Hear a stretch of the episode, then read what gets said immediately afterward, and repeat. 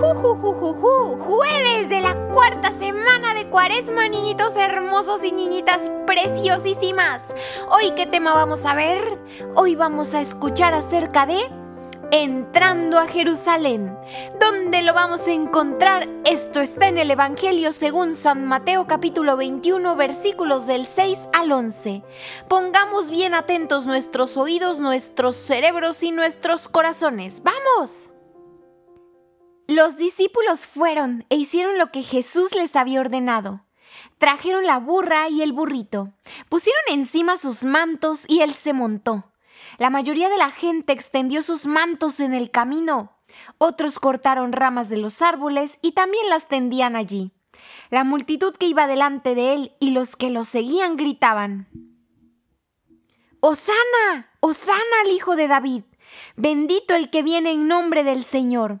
¡Osana en las alturas! Al entrar Jesús en Jerusalén, la ciudad se alborotó y todos preguntaban, ¿quién es este? Y la multitud comentaba, Este es el profeta Jesús, el de Nazaret de Galilea. Palabra del Señor. Gloria a ti, Señor Jesús. Muy bien, preciosos. Tomen ahora la imagen de las ramas de la palma.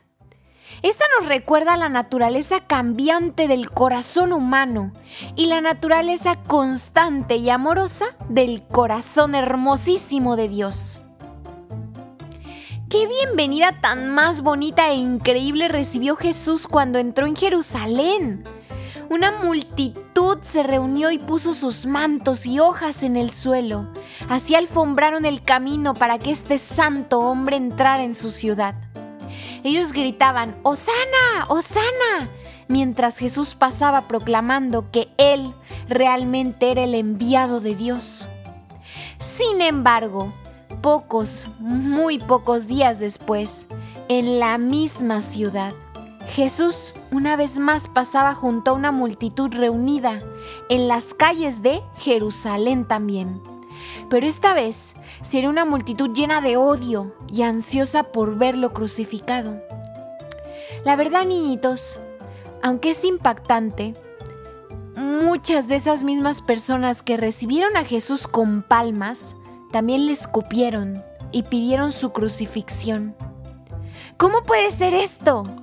Bueno, como humanos niñitos, podemos ser débiles en nuestras convicciones y nos dejamos llevar por las fuerzas del mundo, por lo que el mundo opina, por lo que el mundo nos señala. Si el mundo nos dice izquierda, aunque era derecha, nosotros comenzamos a dudar la presión de los amigos y otras personas, el miedo a ser marginados o rechazados, a que nos bulen.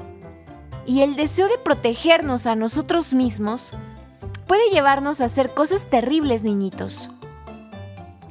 Pero Jesús, el eterno amor, el eterno amado, el eterno maestro, el eterno mejor amigo, no es así.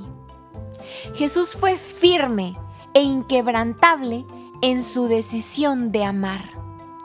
Cuando entró en la ciudad y fue recibido como un rey o un profeta, no se jactó ni celebró. Y cuando fue conducido por la ciudad bajo el peso de la cruz, no gritó de ira o desesperación, simplemente él continuó amando hasta el extremo. Hemos llegado a este momentito de oración en que tenemos este encuentro con nuestro amadísimo mejor amigo, con aquel que no nos reprocha cuando nos portamos mal, aquel que no nos señala cuando nos alejamos de él, aquel que solo espera paciente que retornemos a sus hermosos brazos. Oh amadísimo, dulcísimo mejor amigo Jesús, Enséñame por favor a amar como lo haces tú, con un amor profundo y constante, que no se turba por momentos de gloria o por momentos de derrota. Ayúdanos a amar como amas tú, Jesús, sin temor, sin pensar en nosotros mismos, solo amando, amando, amando.